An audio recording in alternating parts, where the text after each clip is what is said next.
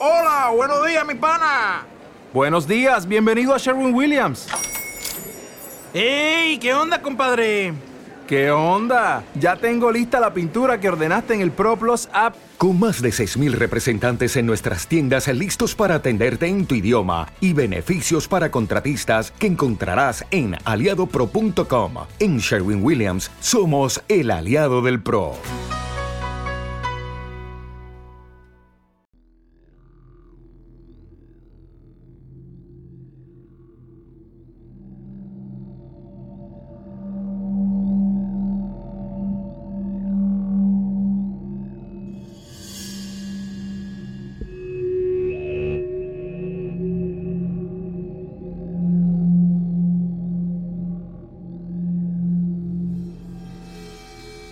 Bienvenidos a este Sasquatch Chronic número 4, en donde vamos a tratar un asunto bastante peliagudo, un tema que ya lo hemos tocado con anterioridad, de manera muy fugaz, pero prácticamente en los anteriores Sasquatch Chronics se ha tocado el tema de los secuestros, y en este número 4 lo vamos a abordar de lleno. Hemos tratado incidentes entre los Sasquatch y sobre todo aborígenes, con hombres blancos también, en donde hemos visto que esos ataques han dejado incluso muertes. Hemos tocado noticias muy recientes del año 2016, en donde pudimos observar múltiples avistamientos en una zona concreta del Canadá. Hemos tratado también los artículos de John W. Burns en donde nos contaba en unos artículos muy interesantes los contactos que tenían los aborígenes de Chilliwack en British Columbia con estos seres o especie de humanos, que esto lo, lo vamos a tratar también en los próximos Sasquatch Chronic, que no sabemos muy bien en dónde pueda estar esa línea que separe a los Sasquatch de los humanos. Y en esos artículos de Burns pudimos ver casos en donde incluso los Sasquatch hablan. Y hoy traemos varios casos de raptos que han quedado registrados. Son casos muy alarmantes como vais a ver e incluso tenemos uno al que he podido acceder que es el diario del padre Elkanah Walker de 1840. Y como vais a poder ver, es posiblemente el registro más antiguo en el que se refiere a los Sasquatch, en territorio norteamericano, evidentemente. Y vamos a ver quién fue este misionero que estuvo trabajando entre los indios.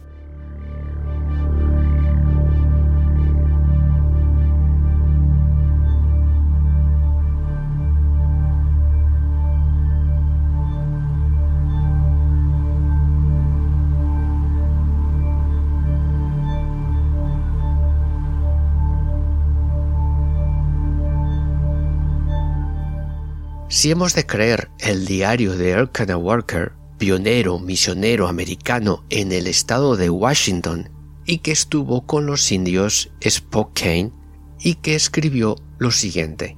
Tengan paciencia si los molesto con un poco de sus supersticiones. Creen en una raza de gigantes que habita cierta montaña al oeste de nosotros. Esta montaña está cubierta de nieves perpetuas. Estas criaturas habitan en los picos nevados, cazan y hacen todo su trabajo de noche. Son ladrones de hombres. Vienen a las cabañas de la gente por la noche cuando están durmiendo y se los llevan a su lugar de morada sin siquiera despertarles. Su rastro mide un palmo y medio de largo roban salmones de las redes de los indios y se los comen crudos, como hacen los osos. Si la gente está despierta, siempre saben cuándo se acercan por su fuerte olor, que es de lo más intolerable. No es raro que vengan por la noche y den tres silbidos y entonces las piedras empezarán a golpear sus casas. Este relato aparece en el libro Drury de 1976, páginas 122-123. La misión establecida por el reverendo Walker estaba situada aproximadamente a 25 millas al noroeste del actual Spokane, en Washington. Su anotación en el diario sobre el pico nevado al oeste podría ser uno de los varios picos de la cordillera de las cascadas, como es el Monte Baker, el Monte Rainier, el Monte Adams o el Monte St. Helens. Desde Vancouver podemos ver Mount Baker prácticamente desde cualquier punto y siempre está nevado, siempre, siempre vas a ver nieve prácticamente como desde la mitad hacia arriba del monte y además es muy fácil de ver. Desde muchísimos puntos de la zona de Vancouver se puede ver sin ningún problema. Prosigamos. Y posiblemente podría haberse referido al monte Hood, que está en el lado de Oregón, próximo al río Columbia. Pero los investigadores Sasquatch generalmente creen que el misionero se refería al monte St. Helens, que siempre ha sido portador de muchísimas leyendas Sasquatch, hombres muy parecidos a simios. El misionero Walker también escribió antes de la guerra civil referencias a este hermoso monte St. Helens como un lugar que el hombre blanco y los indios nunca frecuentaron y que afirman que está habitado por una raza de seres de una especie diferente, que son caníbales y a los que tienen en gran temor. En sus escritos privados declaró que los indios llamaban a estos seres sitcoes o silantics, palabras que en la época de sus escritos pensó que posiblemente se referían a indios renegados o proscritos desterrados de las aldeas tribales, y no al escurridizo gigante de los bosques. De este punto referencial no podemos estar seguros, pero sus diarios fueron los primeros en hacer mención a este ser. ¿Os acordáis que en el anterior Sasquatch Chronic había una pequeña información que él había dejado para hoy? Pues bien, esa información aparecía en los artículos de John W. Burns y que aparecían en el Maclean's Magazine. Y claro, ese pequeño extracto del artículo hacía referencia a un secuestro que lo vamos a ver a continuación.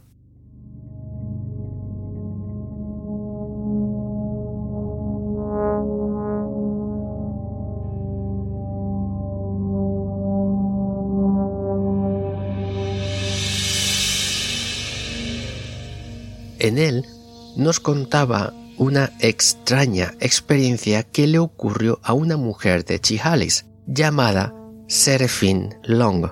Esta mujer le contó a Burns que fue secuestrada por un Sasquatch y que vivió en las guaridas de los salvajes durante al menos un año, justo antes de casarse con un joven valiente llamado Kualak.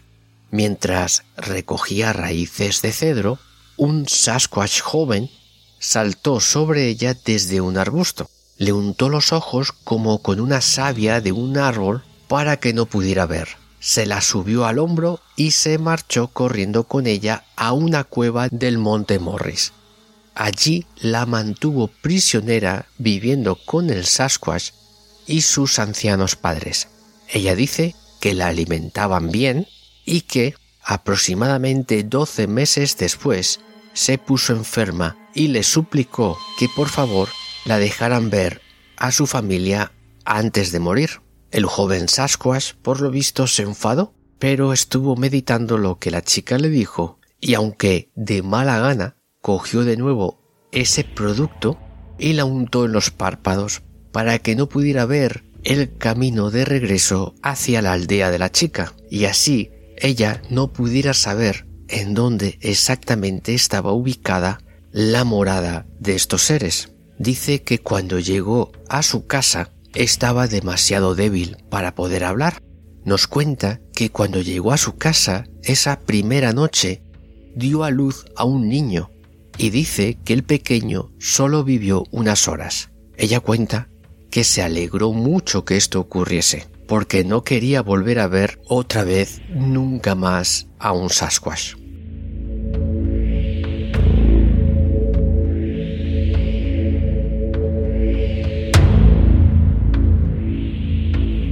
Bueno, en este artículo podemos ver también la hibridación entre Sasquatch y humanos y esto también lo vamos a tocar próximamente porque es sumamente interesante. No adelanto nada aquí, pero vamos a ver que sí se han producido más casos de hibridación entre humanos y Sasquatch. Pero podemos ver nuevamente otro secuestro de una humana por un Sasquatch. Y como esta chica se tuvo que hacer cargo del cuidado de unos Sasquatch mayores, ancianos, y que se puede ver claramente que la chica se comunicaba con los Sasquatch y los Sasquatch la entendían, puesto que le suplicó que por favor quería ver por última vez a su familia antes de fallecer, cosa que el Sasquatch al final accedió y la llevó de regreso a su casa. Y ahora os traigo un caso mítico, mítico, mítico, mítico de estos secuestros y quedaba registrado en el periódico The Province el 4 de mayo de 1957, sábado, página 5, y el titular, Secuestrado por un Sasquatch, y está escrito por el periodista Don Lori, que era redactor del periódico The Province, y nos dice, Fort Langley, un hombre de Fort Langley dice que fue secuestrado y mantenido cautivo durante una semana por una familia de Sasquatch y escapó cuando alimentó a uno con una caja de rapé. Albert Hosman, de 64 años, que vive en el 10263 de Mackington Road, contó su historia esta semana a William Rowe, que vive en Cloverdale. El señor Hosman y el señor Rowe se reunieron después de que el señor Hosman leyera la experiencia del señor Rowe al avistar una hembra Sasquatch que fue publicada el 23 de abril en el periódico The Province. El señor Hosman dijo que estaba en un viaje de prospección a unas 75 millas al norte de la cabeza del Toba Inlet cuando fue secuestrado en plena noche por el viejo Sasquatch mientras dormía en un saco de dormir en el verano de 1924. En aquel momento no sabía que era el viejo Sasquatch, dijo Osman. Lo único que sabía es que me llevaba en brazos y que el saco de dormir me apretaba tanto el cuello que casi me ahogó. Se me echó al hombro y se fue. Le llevaron a un refugio en forma de cueva bajo un acantilado rocoso, donde vio a un Sasquatch hembra de edad avanzada y a un macho y unas hembras jóvenes. El viejo medía unos dos metros y pesaba entre 500 o 600 libras. La anciana era algo más pequeña, mientras que el macho joven medía en torno a un 80 y pesaba unas 200 libras. La hembra joven también podría medir en torno a un 80 y algo menos de peso. Los describió como completamente cubiertos de pelo corto y no llevaban ropa. Su comida consistía en frutas, frutos secos y nada de carne. El señor Osman dijo que se estaba quedando sin provisiones y decidió que debía escapar de la familia, aunque en ningún momento le molestaron ni le hicieron daño. Eran definitivamente humanos, aunque primitivos, y parecían más curiosos por mí que otra cosa, dijo. Sin embargo, cada vez que intentaba marcharme, el viejo me cerraba el paso. Pero un día estaba tomando un poco de rapé y me di cuenta de que el viejo tenía mucha curiosidad, así que le di la lata abrió la boca y vació la lata de un trago y se puso enfermo. Mientras el viejo estaba ocupado con posibles molestias, cogí mis pertenencias y corrí tan rápido como pude. Escapé y no me hicieron ningún daño. Pero después de vivir con ellos una semana, estoy seguro de que no son más que una banda de indios que han perdido el contacto con la civilización. No quieren hacer daño a nadie y no quieren que nadie les haga daño a ellos. Mi consejo para cualquiera que salga a cazarlos es que los dejen en paz. Probablemente no quieran saber nada de nosotros y no les culpo.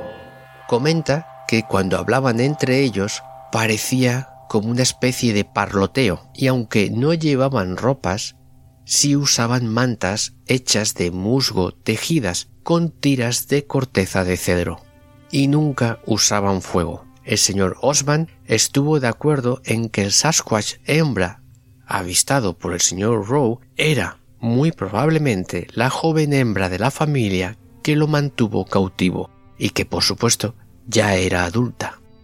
Y ahora os traigo un caso que estoy completamente seguro del que no tenéis ni idea. Este caso apareció en el libro de Peter Byrne que se llamaba The Search for Bigfoot, la búsqueda del Bigfoot, en 1975 y nos cuenta un caso ocurrido en Vancouver Island.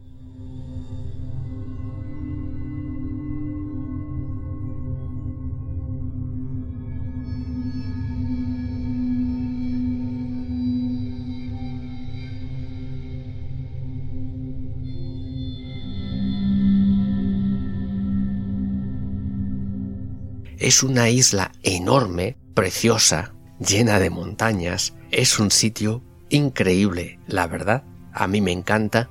Y que está exactamente enfrente de Vancouver.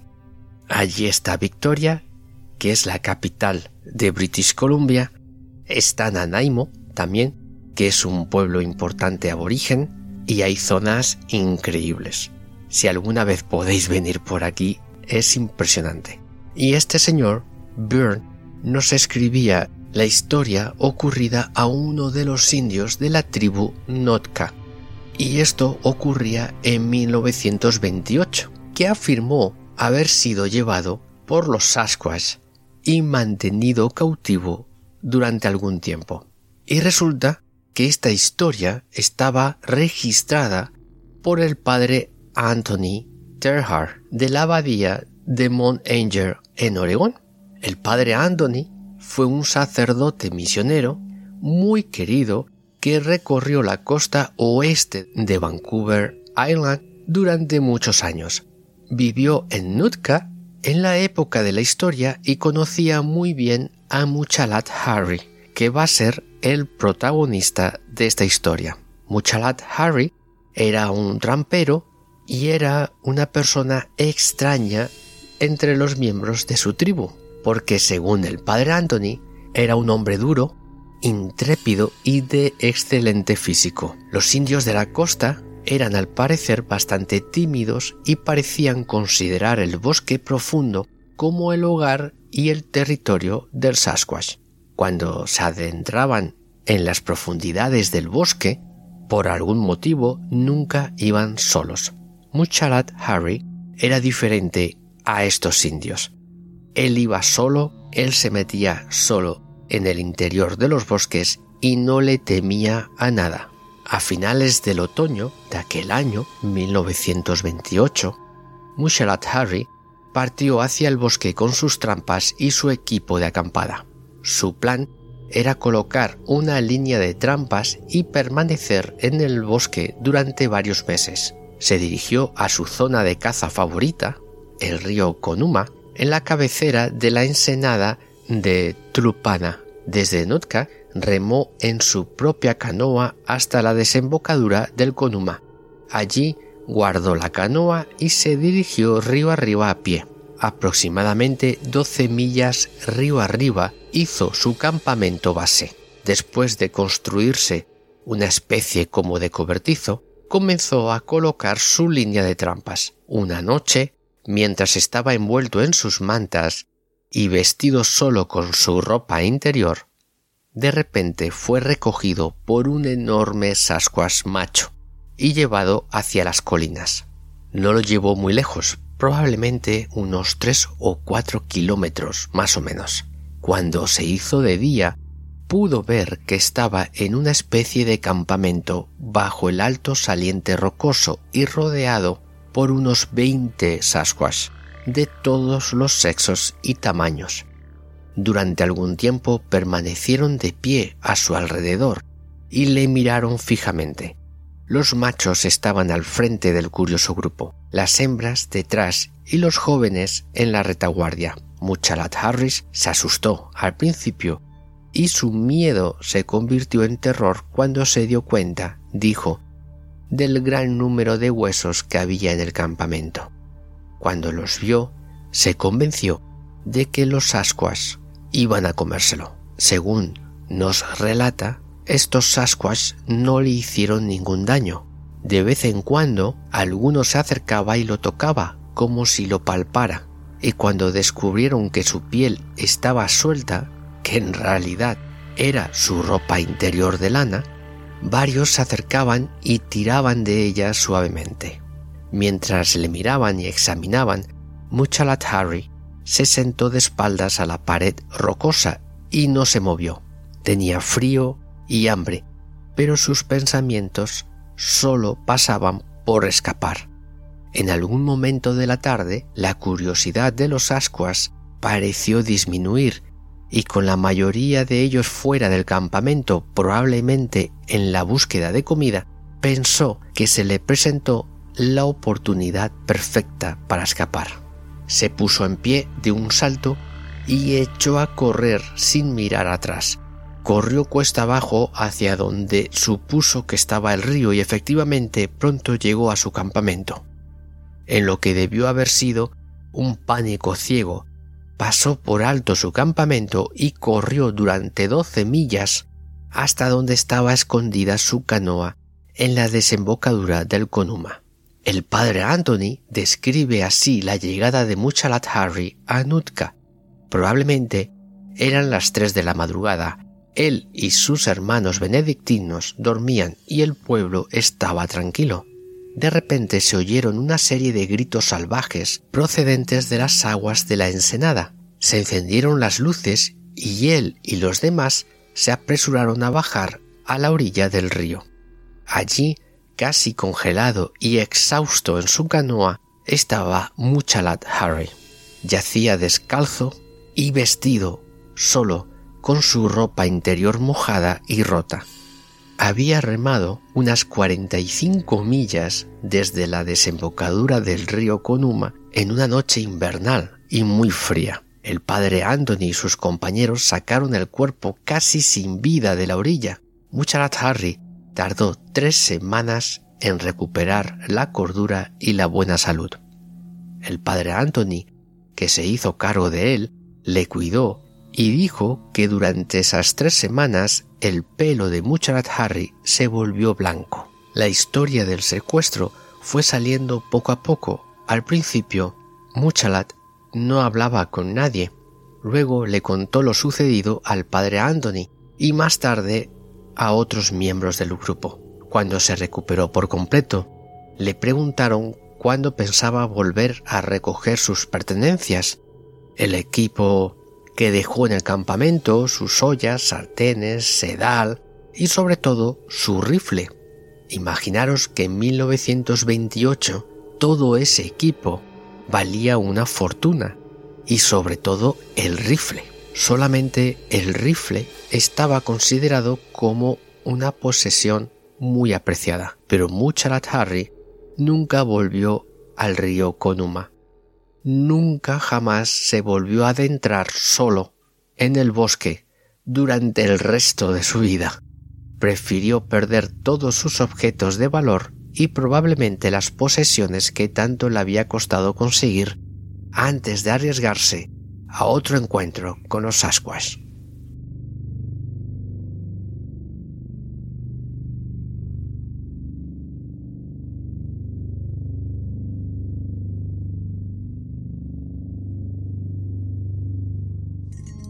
Bueno, ¿qué os han parecido estas historias, por favor? Comentarme algo en los muros de iVoox. No seáis tímidos y darme vuestra opinión. Y estos casos, evidentemente, son solo un poquito la punta del iceberg. Casos en todas partes de secuestros. Esto es algo muy normal que los Bigfoot, los Sasquatch, suelen hacer. Suelen secuestrar humanos y llevárselos a sus campamentos. ¿Creéis que esto es posible? ¿Creéis que estas historias son solamente leyendas y que no tienen nada de verdad? Pues yo creo todo lo contrario. Yo creo que estas historias están contadas por gente muy serias, por misioneros, por personas como el padre Anthony, y que, sin titubear, nos dejaron constancia de esas historias. Podemos ver el famoso rapto ocurrido aquí en British Columbia y podéis ver que estos Sasquatch no se portan nada mal con las personas que raptan. No sabemos muy bien cuál es el interés o qué interés tienen con los humanos.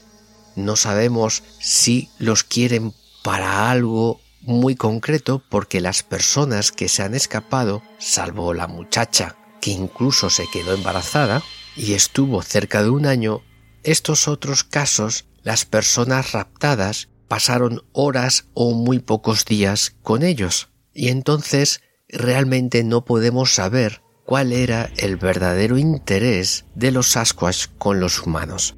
Pero se puede ver que los trataron bien y que incluso los alimentaban. Próximamente tocaremos los casos de hibridación que los ha habido y que esto es muy interesante. Yo creo que estamos ante algo completamente real. Estamos ante posiblemente una variante del ser humano, una variante muy cerca a nosotros. Así que espero que os haya gustado, que hayáis aprendido un poquito más acerca de los ascuas y seguiremos porque hay mucho, mucho material, muchas más cosas curiosas referente a este gigante peludo.